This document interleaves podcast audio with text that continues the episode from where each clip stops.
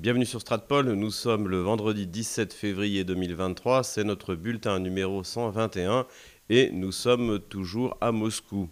Avant de démarrer cette vidéo, n'hésitez pas à aller voir en description comment vous pouvez nous aider, vous procurer nos livres. Je ne sais pas si vous remarquez, mais en fait, là, la fluidité de la vidéo a dû largement s'améliorer.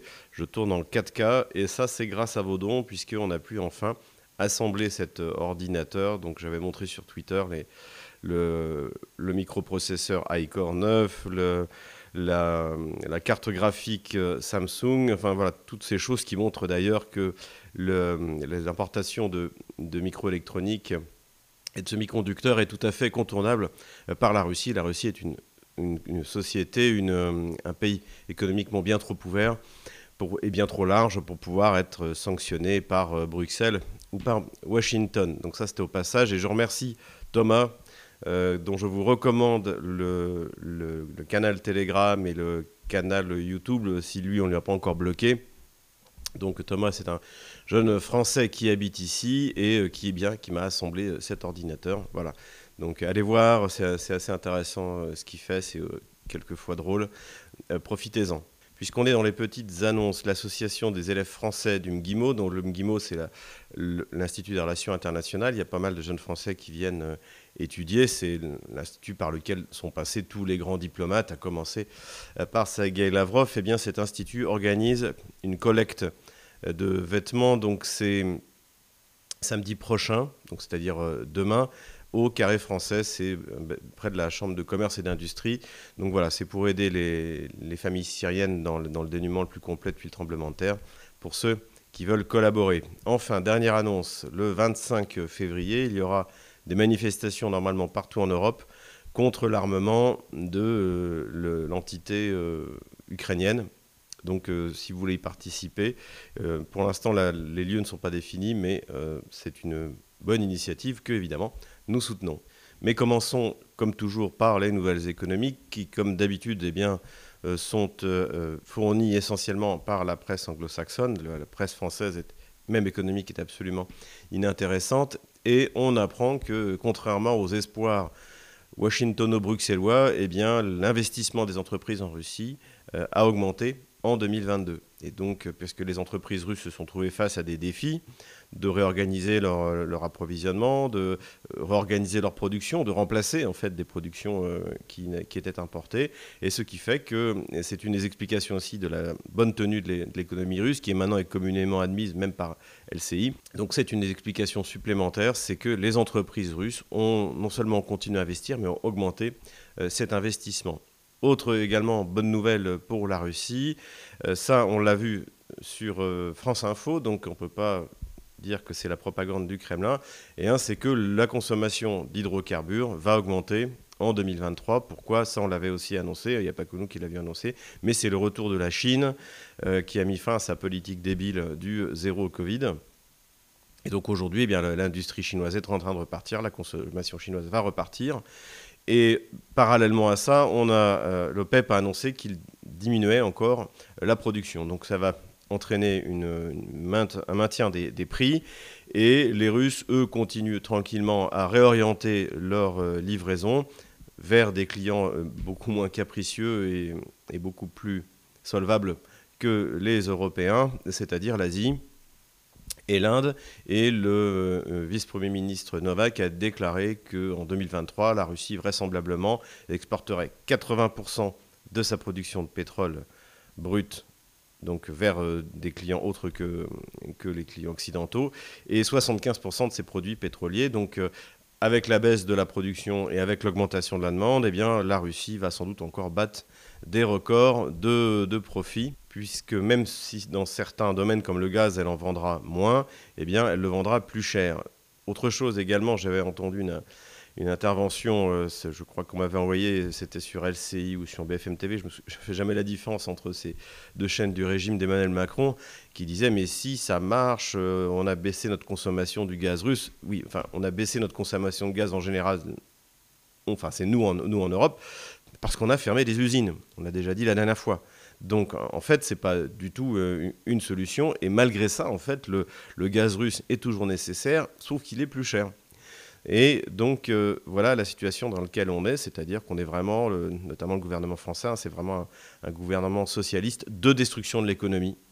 Encore une fois, j'avais fait cette réflexion. Même Staline avait réussi à construire des usines, à ouvrir des, infrastructures gigantesques industrielles. Et chez nous, en fait, on est une gauche, parmi les particularités, en dehors d'être une gauche génocidaire, comme l'a montré le film Charette, on est une gauche de destruction. On a une gauche de destruction économique. On a la gauche la plus pourrie de la planète. C'est vraiment la spécificité de cette gauche française qui en plus, et là c'est également un thème que je voulais aborder, euh, euh, a réussi à phagocyter la totalité du spectre politique français, c'est-à-dire tout tourne en fait autour de, la République en marche, avec euh, du gauchisme souverainiste à la, Marine Le Pen, du gauchisme internationaliste, immigrationniste à, à, la Mélenchon, mais en fait, globalement, c'est Emmanuel Macron qui donne la direction, et tout le monde suit, et ça on le voit également dans le conflit ukrainien. Et là, je ne peux que, que signer des deux mains euh, sur un dernier tweet de François Asselineau qui euh, euh, comparait en fait ce qui se passe avec Mélanie en Italie et Marine Le Pen en France. Et puisque, je ne sais pas si vous avez suivi, mais Silvio Berlusconi s'en est pris à Zelensky en disant que Mélanie avait eu tort de rencontrer Zelensky. Donc évidemment, Mélanie était furieuse, elle a envoyé Berlusconi à sa place. Et pourtant, Berlusconi a raison. Et Berlusconi est un nationaliste et il pense avant tout à l'intérêt supérieur de l'Italie et des Italiens. Et cette guerre n'est pas la guerre de l'Italie, elle n'y a aucun intérêt, pas plus que la France. Et on voit systématiquement, c'est-à-dire que vraiment, la gauche, c'est la guerre, c'est ce que j'ai euh, décrit euh, dans mon livre, elle nous entraîne dans une guerre, et maintenant on découvre, et ça c'est aussi un autre problème économique, qu'on n'a pas les moyens de faire cette guerre. C'est exactement ce que j'ai décrit depuis 230 ans de ce que fait la gauche française, qui déclenche des guerres et qui ne nous concerne pas, qui n'a pas les moyens de la faire. Et quand en revanche ces guerres nous concernent, comme la Première et la Deuxième Guerre mondiale, elle a aussi refusé à la France les moyens d'assurer militairement sa défense. Et là, bah, il y avait également une émission, cette fois je m'en souviens, c'était sur LCI, euh, où on se rend compte qu'on n'a plus de munitions, qu'on a détruit notre complexe militaire-industriel, qu'on a détruit notre industrie, qu'on est incapable de fournir, bien sûr, l'Ukraine, mais même nos, nos, propres besoins. Et donc on est vraiment dans une situation euh, euh, catastrophique. Et je dois dire que dans cette émission, une fois de plus, le général Gomard sauve l'honneur. Ça n'a pas toujours été le cas, mais il y a quand même quelques moments euh, où, il a été, où il a été bon. Notamment en 2014, il dirigeait le, le renseignement militaire français. Il avait dit les Russes n'ont pas l'intention d'intervenir euh, euh, en Ukraine militairement. Ça avait fait tout un scandale, bien sûr, chez les députés gauchistes, notamment du Parti socialiste. Mais là, il a en fait, et, là, il a expliqué que de toute manière, pour l'instant, il n'y a pas de commande. Donc en fait, en livrant nos canons César, en livrant le peu de munitions qu'on avait, notre armée est nue. Et surtout, euh, pour qu'elle euh, se remette à produire, il faut des commandes, il faut de l'argent, et il n'y en a pas. Et c'est également le cas en, Allemagne, où vous avez une intervention très intéressante du général André Wünzner, donc qui, est, qui est une espèce de, de, président du syndicat des militaires allemands dans la Bundeswehr. C'est un des produit post-deuxième guerre mondiale, il y a un syndicat. Et donc lui explique que de toute manière, l'Allemagne n'a rien à donner parce que elle ne pourra pas le remplacer au prix qui avait été convenu par le complexe militaro-industriel avant la crise énergétique. Aujourd'hui, la production de munitions de chars coûte 4 fois, 8 fois plus cher que euh, c'était le, le, cas avant. Donc voilà, donc pour ce qui nous concerne, c'est-à-dire pour la France, en fait, la gauche française a détruit notre complexe militaire industriel et désormais nous fait participer à une guerre dont nous n'avons pas les moyens et nous n'avons, encore une fois, je le répète bien, aucun intérêt. Et en revanche, en Italie et en Allemagne, ce qu'on observe, c'est qu'il y a des partis nationalistes, Berlusconi, l'alternative für Deutschland, qui prennent la parole contre la guerre pour défendre l'intérêt du pays et des habitants. On a également une extrême gauche, en Allemagne, Die Linke, qui est contre la guerre, comme Sarah Wagenknecht. Et nous, nous n'avons pas ça, en fait.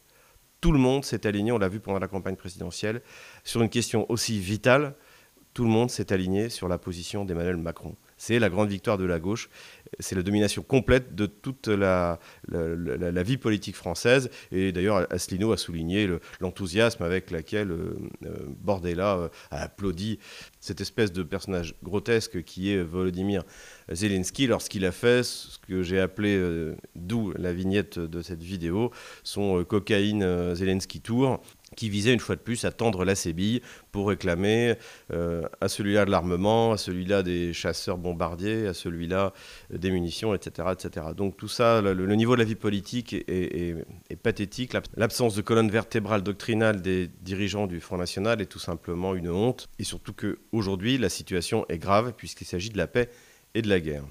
La semaine dernière, je venais à peine de tourner mon bulletin d'information qu'est apparue euh, l'enquête du journaliste euh, américain Hersh, donc qui euh, décrit la manière dont Nord Stream 2 a été détruit par les Américains avec la complicité des Norvégiens. les Russes pensaient que c'était les Anglais qui avaient fait le coup, donc visiblement même si les Anglais y ont participé, c'est une initiative qui vient évidemment de Washington. Bon, euh, évidemment, la culpabilité de Washington ne faisait aucun doute. Il suffit de se poser la question qui bono À qui profite le crime Comme pour le MH17.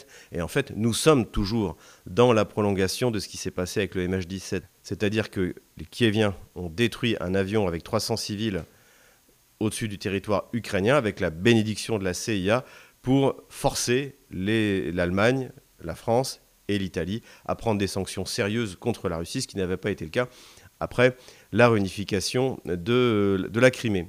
Et dans la mesure où on a laissé faire ça, dans la mesure où, euh, comme par hasard, le gouvernement socialiste de François Hollande euh, a refusé de désigner le coupable, ou au moins de dire cette évidence que la Russie n'avait aucun intérêt à détruire un Boeing et que l'hypothèse de la du tir par accident, qui est celle qui aujourd'hui retenue, est tout à fait impossible. On l'a dit dans notre vidéo sur la MH17, euh, puisque précisément, si c'est des opérateurs russes, ben, ils font parfaitement la différence entre un Boeing et, euh, un, avion, euh, et un avion de chasse ukrainien. Et donc, comme les socialistes ont été une fois de plus lâches et ont refusé de dire la vérité sur ce Boeing MH17, il n'y a aucune raison que ça s'arrête. Et d'ailleurs, ni Scholz ni Emmanuel Macron n'osent désigner celui qui a décrit leur pipeline. Rappelons, Engie avait mis un milliard de dollars dans la construction de Nord Stream 2.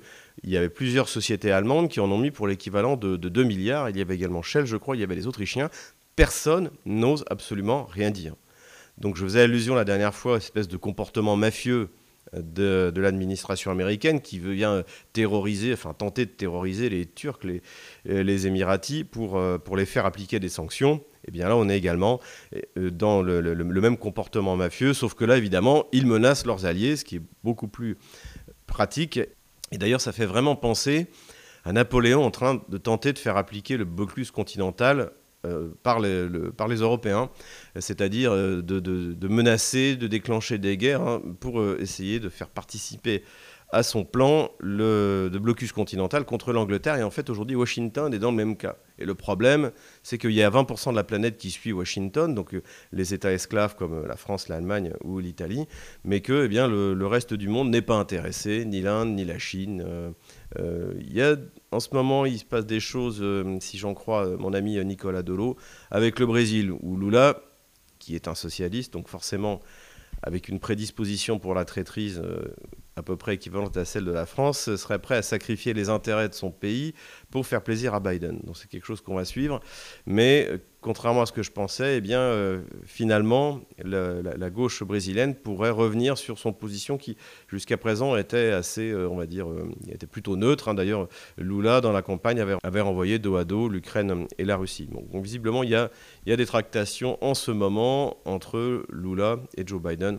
On va voir ce que ça va donner. Sujet de géopolitique avant de passer à la carte des opérations militaires, la Moldavie. Alors la Moldavie, eh bien, pour ceux qui ne le savent pas, c'est un petit État qui se trouve enclavé entre la frontière ouest de l'Ukraine et euh, la Roumanie.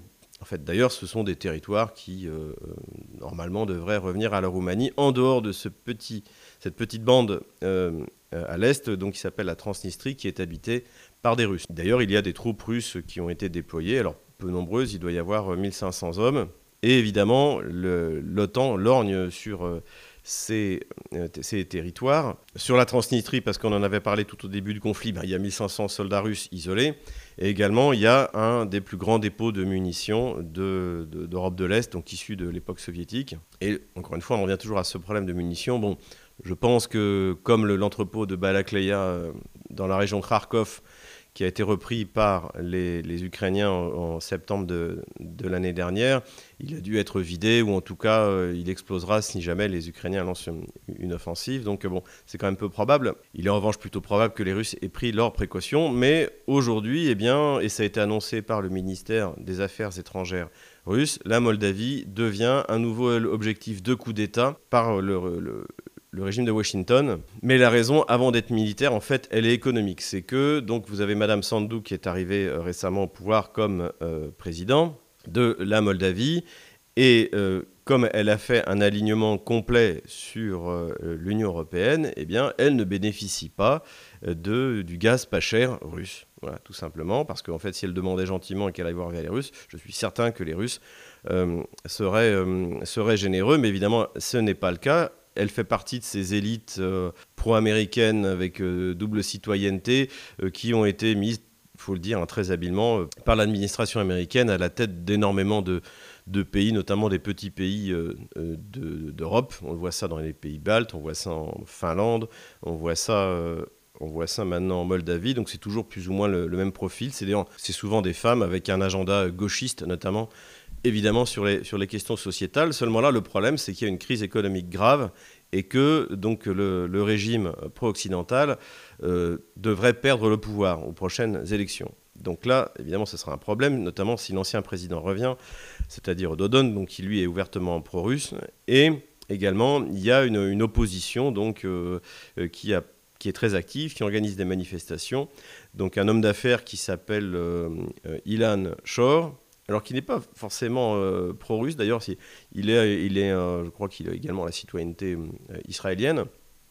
Et en fait, c'est ce personnage qui refuse l'alignement euh, sur, Washington et donc qui met en danger en fait le régime de Madame Sandou, qui vient de limoger son premier ministre pour en mettre un nouveau qui lui est un personnage totalement euh, aligné sur, euh, sur l'OTAN, qui est là pour mettre en fait en place un régime policier sur le modèle de ce qu'on a vu euh, en, Ukraine se mettre en place à partir de, de, 2014. Et il faut voir que de toute manière, la personne qui dirige la Moldavie, c'est pas le président, c'est l'ambassadeur Lockton, donc qui est l'ambassadeur américain sur place, et tout le monde le sait. pour ceux qui se souviennent, à l'époque où du président Tadic, donc en Serbie, c'était exactement la même chose. Tout le monde savait très bien que le véritable président de la Serbie, c'était l'ambassadeur américain euh, à Belgrade. Et là, c'est la même chose en Moldavie. Donc, ce qui est clair en tout cas, c'est que la Moldavie va rentrer dans une zone d'instabilité parce que, quel que soit le régime policier qui va être euh, mis en place, eh bien, la situation économique reste ce qu'elle est et c'est une véritable catastrophe. Et si le régime pro-occidental de Madame Sandou euh, décide de maintenir son pouvoir par la force, il va y avoir, euh, il va y avoir du sang. Ça, c'est clair, euh, ce sera euh, très grave pour les Moldaves. Mais venons-en maintenant à la carte militaire. Nous revoilà sur la carte militaire. Alors, ça va aller assez vite parce que même si les combats sont intenses dans le nord, à l'est et au sud, la ligne de front n'a pas beaucoup changé. On va commencer par le nord. Donc du côté de Kupiansk, on est donc dans la région de Kharkov. Les Russes continuent à avancer et se sont emparés de cette petite localité ici, Granikovka, donc, et continuent à pousser vers le sud, vers la périphérie de Kupiansk. Plus au sud, les Russes sont en train de nettoyer cette zone grise pour tenter de s'adosser sur cette rivière-là pour pouvoir ensuite continuer leur assaut vers Krasny Liman et essayer de s'appuyer sur la rivière Oskol, on en a déjà parlé. Le but aussi de ces unités-là, c'est de refermer l'encerclement par le nord sur les unités ukrainiennes enfermées dans Seversk et autour de Seversk. Dans ce but, Wagner continue également sa progression vers le nord à cet endroit-là. Là où Wagner a le plus progressé cette semaine, c'est autour de Bakhmut, Artemiovsk. Donc la commune de Krasnagora a été prise par des musiciens et désormais, ils sont en train d'encercler. Il paraît qu'il y aurait 1500 hommes ici, donc des forces ukrainiennes, donc dans cette localité de Baraskovevka, ici. Ce qui est clair, c'est que Kiev ne semble pas prête à abandonner Bakhmut Artemiovsk. Encore une fois, rappelons-le, pour les Russes, les deux solutions sont bonnes. Soit Kiev envoie ses réserves, ce qui permet à l'artillerie russe de les consommer, soit eh bien, la, ville est abandonnée et dans ce cas, eh bien, il n'y a plus rien entre Kramatorsk, Slaviansk et Artemiovsk, Bakhmut. Hein. Les, Russes contrôlent désormais physiquement la M03, qui est la route qui relie directement Artemiovsk à Slaviansk. Les Russes continuent également leur assaut sur Ivanovskoye, ici, et vers Chassiyar. Là aussi, Kiev a envoyé des renforts, donc, euh, donc visiblement, il n'est pas dans l'idée des Kieviens d'abandonner, mais au contraire d'expliquer que euh, les renforts de, occidentaux arrivent et que donc il faut euh, tenir le plus longtemps possible, quitte à sacrifier des centaines de vies humaines sous les coups de l'artillerie russe. Les combats continuent autour d'Avdiivka, très fort autour de Marinka. Ici, les, les Russes tentent de déborder par le sud et par le nord, mais c'est très compliqué. Les positions, on est en plein dans la ligne Maginot,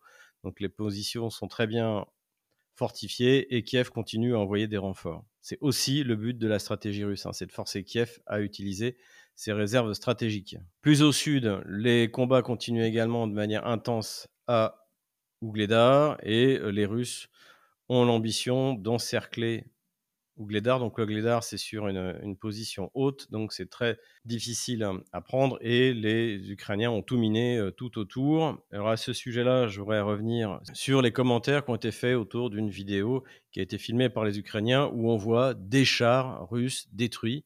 Alors côté de la propagande occidentale, euh, donc euh, ben, que ce soit sur LCI, dans les médias anglo-saxons, ukrainien, évidemment, on nous a parlé de mille hommes, euh, d'une défaite incroyable, etc., etc., ce qui, est normal.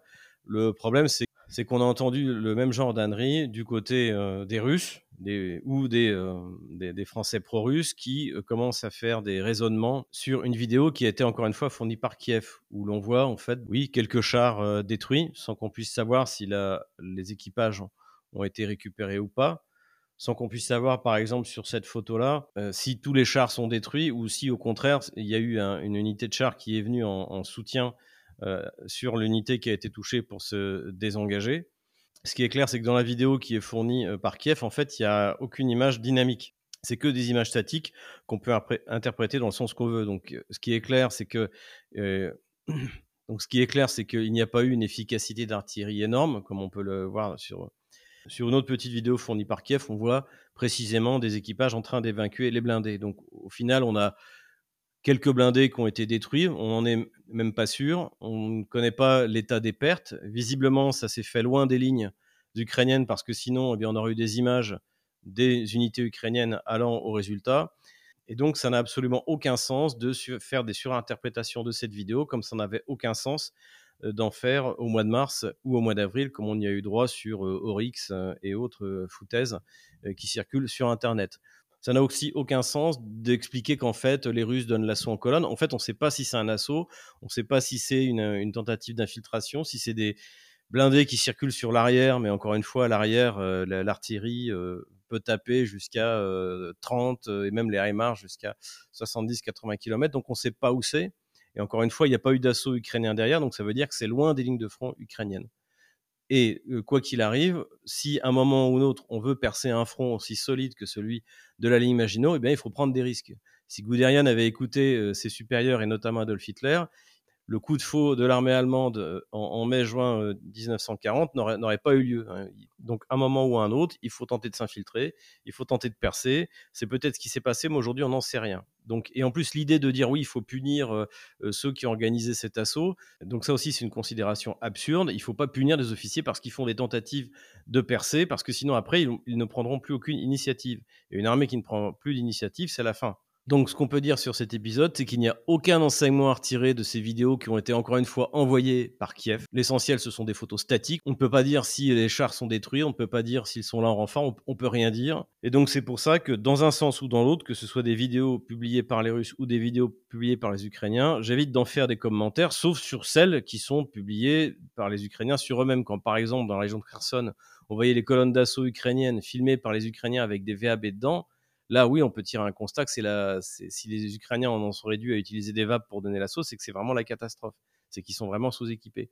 Mais encore une fois, de chaque côté, il y a des films de propagande, donc ça ne sert à rien d'établir des raisonnements dessus. Ce qui compte, c'est euh, la carte militaire et les commentaires que font désormais les Occidentaux et les Ukrainiens sur leurs propres faiblesses. leur manque de munitions, leurs problèmes de recrutement, leurs problèmes de logistique, etc., etc.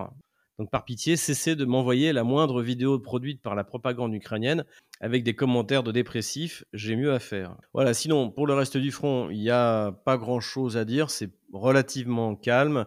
On parle du fait que Kiev eh bien, commencerait à amasser des troupes à cet endroit-là pour tenter cette fameuse offensive. Alors, euh, ils promettent le printemps, mais déjà le printemps, bon, si c'est avril, c'est impraticable. Donc ce sera sans doute plutôt début de l'été, donc qui permettrait aux Kieviens de reprendre Mélitopol et d'arriver jusqu'à la Crimée. Voilà un peu où on en est. Évidemment, les Russes n'ont pas l'intention de les laisser faire. Dernière réflexion qu'on peut faire aussi, c'est que Zelensky sur la BBC a déclaré que l'offensive russe avait déjà commencé. Bon, pour l'instant, moi, je vois pas de grande offensive russe. Je vois effectivement la prolongation de cette poussée qui a lieu depuis le mois de janvier sur toute la ligne de front et notamment pour libérer les territoires à partir desquels les euh, ukro-nazis bombardent euh, Donetsk, Gorlovka, etc., etc. Voilà où on en est le 17 février 2022. Voilà, c'est tout pour aujourd'hui. J'espère que cette vidéo vous a plu. N'hésitez pas à vous inscrire. Il n'y a pas assez d'abonnés sur Telegram, il n'y a pas assez d'abonnés sur Odyssey, il n'y a pas assez d'abonnés sur euh, Rumble, euh, sur Twitter. Donc inscrivez-vous, que je sache combien vous êtes. On continue à investir sur le site. Vous allez voir, il y aura pas mal de changements, une augmentation des contenus. Bah, tout ça, c'est grâce, à votre aide. Donc euh, merci encore une fois et je vous dis à la semaine prochaine donc, pour le bulletin numéro 122.